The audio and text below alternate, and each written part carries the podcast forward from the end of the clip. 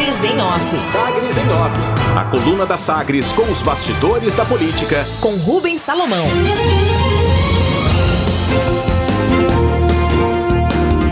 Goiás teve superávit de 520 milhões de reais e redução de restos a pagar no fechamento de 2020.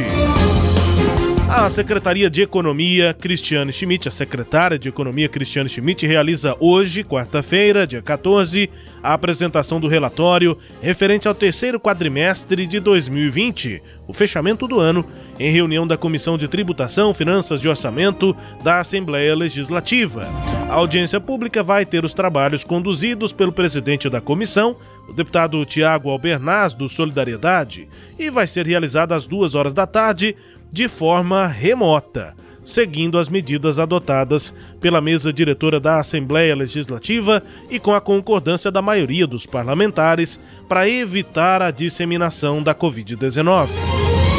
O relatório deve detalhar os impactos do primeiro ano de pandemia nas contas públicas em Goiás, apesar da estimativa de déficit de 3 bilhões e 600 milhões de reais definido na Lei Orçamentária de 2020, Números antecipados hoje aqui à coluna mostram que o resultado foi de superávit orçamentário de 520 milhões de reais, aí na diferença entre despesa e receita. O valor de superávit orçamentário é semelhante ao que foi registrado no fechamento de 2019, que também tinha previsão de déficit.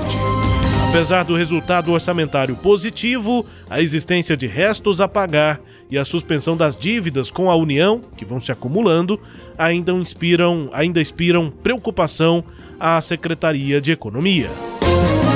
Mesmo assim, os resultados a serem detalhados hoje por Cristiane Schmidt, lá na Assembleia Legislativa, mostram que Goiás fechou o ano com uma redução de 70% na dívida de curto prazo quando comparado ao cenário encontrado no início do mandato do governador Ronaldo Caiado. Então, é redução dos restos a pagar de 70% quando comparado com o cenário de restos a pagar do fim de 2018. Segundo o relatório, houve redução dos, dos restos a pagar relativos à folha de pagamento, às despesas correntes e também investimentos. Constitucional. Já na apresentação do segundo quadrimestre do ano passado, no dia 8 de dezembro, a secretária Cristiane Schmidt adiantava que os repasses constitucionais para a saúde e educação seriam cumpridos. Já mostravam o relatório de gestão fiscal e o relatório resumido da execução orçamentária. Os números serão detalhados nessa tarde. Na audiência. Em sessão marcada pela bajulação e elogios de vereadores a Rogério Cruz, o prefeito fez questão de cumprimentar o único vereador de oposição na Câmara Municipal. O ex-vereador Rogério Cruz contou que ouviu atentamente a entrevista de Mauro Ruben, do PT, concedida à Sagre 730, em que o petista confirmou o posicionamento. É o único. Rogério Cruz fez um agradecimento especial e elogiou a afirmação de Mauro Ruben, aqui à emissora, de que será oposição àquilo que estiver errado na administração. Abre aspas. É isso que tem que ser mesmo. O vereador é fiscal do executivo, então, se há alguma coisa errada, tem que ser mostrado e tem que ser transparente. Fecha aspas, disse o prefeito na prestação de contas nesta terça-feira. Inconclusivo. Apesar da defesa do senador Vanderlan Cardoso e a reboque do presidente metropolitano do partido, Simeison Silveira, ainda não houve definição do PSD para adesão da sigla ao processo que pede anulação da eleição em Goiânia em 2020. Reunião remota entre os dois, Simeison e Vanderlan, com o deputado federal Francisco Júnior e o presidente regional Vilmar Rocha, essa reunião adiou para hoje a decisão. Considerações. Algo definido é que, caso decida em favor do pedido de anulação da eleição, o PSD poderá optar apenas por ingressar na mesma ação do PMN, a iniciativa do ex-vereador Paulo Dyer, ao invés de entrar com um novo processo.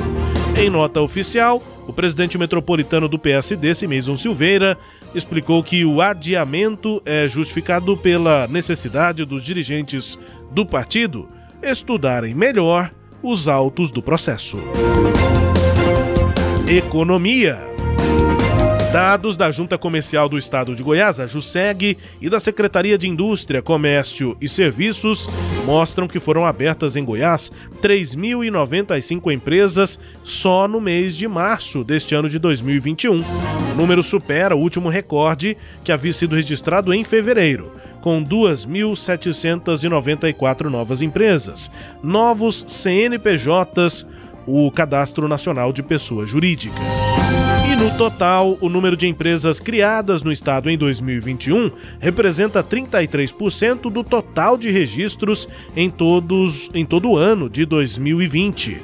O presidente da JUSEG, Euclides Barbo, avalia o resultado e aponta que isso é uma influência da concessão de linhas de crédito aos empresários, além da agilidade no processo de abertura de novas empresas em Goiás.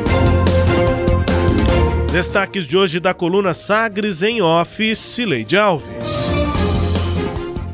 Rubens, é, eu acho que essa prestação de contas aí que a secretária Cristiane Schmidt fará hoje à Assembleia Legislativa demarca bem a diferença da gestão entre o governo de Ronaldo Caiado e a gestão que era feita por Marconi Perillo.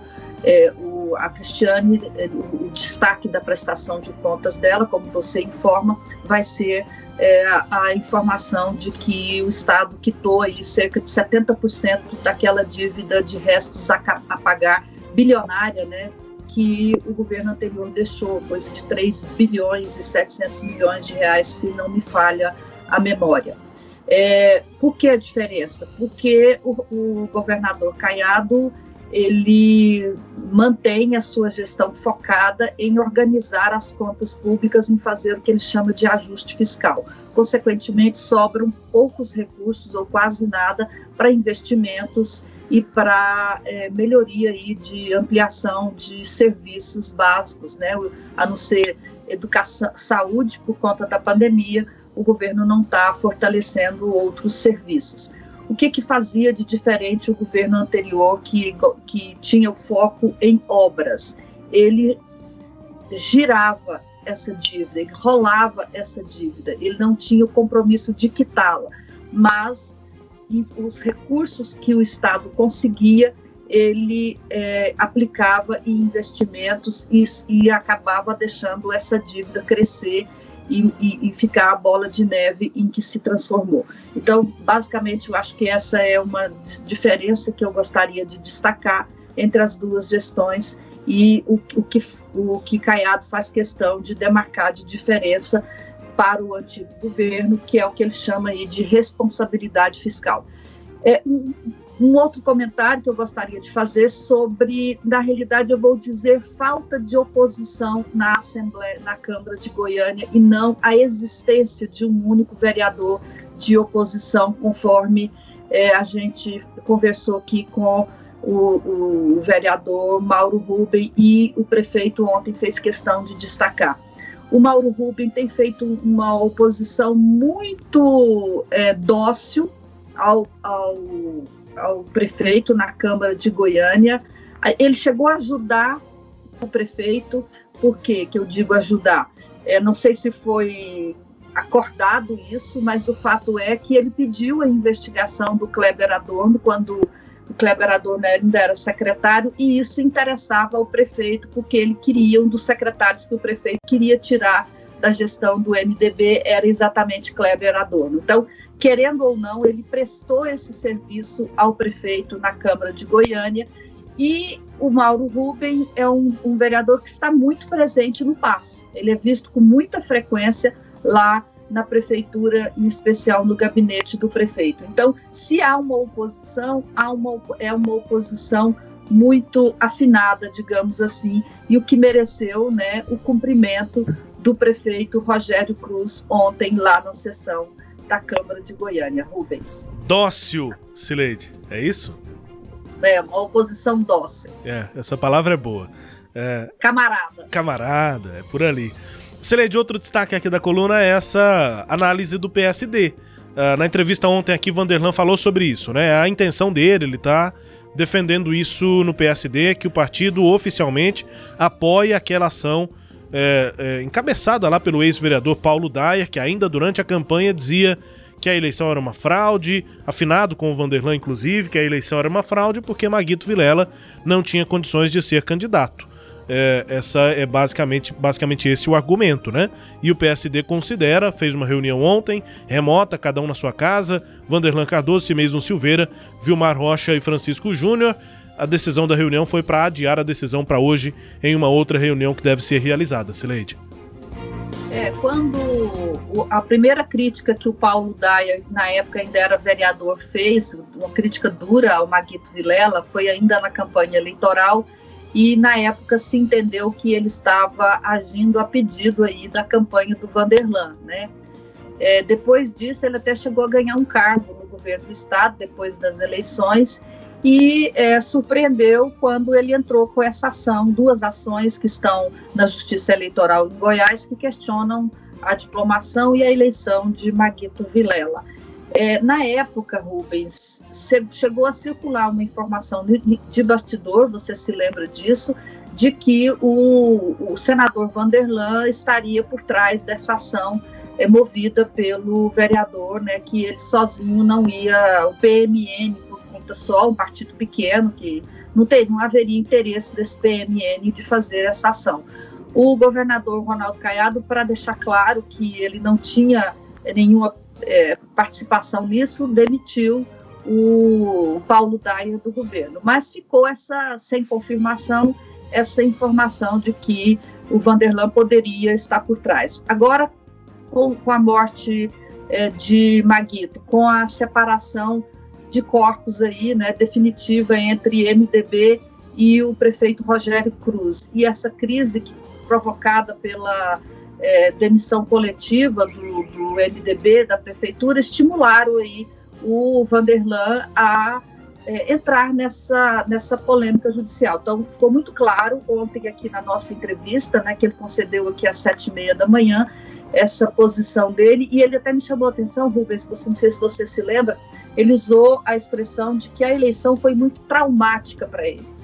Então, parece que é uma questão mal resolvida para Vanderlan e que ele está disposto, disposto a dar continuidade a essa ação, até como uma forma de resolver para ele próprio esse trauma que restou da campanha de 2020. Resta saber né, se o partido dele, e aí eu confesso que eu não apurei ontem, se você tiver apurado é, eu gostaria que você dissesse aqui para gente o, o, que, que o partido acha disso, né? Se há uma convergência desse ponto de vista ou se há uma divergência. Eu achei essa, essa desculpa de adiar a decisão é, por conta de entender melhor o processo, mas como uma, uma falta de consenso, né? Você adia quando não há um consenso sobre a decisão a ser tomada. Não, tem divergência. O Francisco Júnior e o Vilmar Rocha não pensam é, tão é, é, assertivamente como pensa o Vanderlan e a reboque o Cimeson Silveira, né? O Cimeson é, de, defende o que o Vanderlan basicamente defender, que é o presidente metropolitano do partido. Mas tem divergência, eles não estão pensando igual e daí essa, esse adiamento da decisão para hoje. Deve ter uma nova reunião, vamos ver quem vai convencer quem nesse momento. O, principalmente o Vilmar e o Francisco querem entender o que é que a entrada nessa ação pode representar para o PSD né, para o partido, para a imagem do partido, o que é que isso pode ter de consequência. Agora, sobre o trauma, de que a eleição foi traumática para o Vanderlan, é, foi a minha questão a ele, né? É, claro, o mérito da ação tem que ser avaliado juridicamente, enfim, mas quando o Vanderlan retoma esse discurso, sempre me vem à mente essa avaliação de que é, o Vanderlan errou e muito na eleição, então ele não perdeu a eleição porque houve fraude ou porque o candidato não estava aqui. Ele perdeu a eleição porque ele errou. E, e veja, nós analisamos isso aqui, Ciledir. Ele perdeu uma eleição contra um candidato que nem aqui estava. Nem assim ele conseguiu fazer uma campanha que pudesse ter mais é, abrangência de votos. Chegou aí para o segundo turno e teve uma votação até acima do que as pesquisas mostravam. mas é, ao longo, principalmente do primeiro turno, foram sucessivos erros de discurso, falta, uma dificuldade grande de definir exatamente o que, que era a campanha do Vanderlan, era continuidade, não era, enfim. Não vou voltar àquela análise complexa que a gente fez durante a campanha, mas a gente fez, ouvimos os coordenadores, ouvimos o próprio candidato àquele, àquela época. Então, quando ele volta a esse tema, sempre me retorna isso à cabeça, que o Vanderlan errou. Pode haver fraude, a justiça vai é, ter a sua avaliação sobre isso, mas isso não tira uh, o demérito do Vanderlan nessa campanha de 2020 em Goiânia, Sileide. É, ele é, acho que não vale voltar, né, como você está dizendo, mas sim, então, houve erros naquele momento. Mas o, o que eu acho que é, é relevante é o seguinte: para ele não está resolvido. Enquanto para enquanto que para ele Vanderlan as coisas estiverem como estão, traumáticas, como um trauma que dói, né? eu acho que ele vai ficar buscando é, solução para esse trauma e o que ele enxerga nisso é uma nova eleição. Eu não sei se, se isso é a solução. A gente pode até discordar da legislação, da forma como a campanha em Goiânia foi feita, mas ela foi feita dentro do, do que a legislação permitia. O, não há como provar né, que o Vanderlan, que o, que o Marguitos não, não, não tivesse mais é, fosse dado como morto. Quer dizer, o filho não, não, é, o que eles queriam era impossível que o filho dissesse: não, meu pai é, não vai mais sair vivo daquela UTI, pois é. portanto ele não tem condições de participar da eleição. Eu duvido que algum filho faria isso.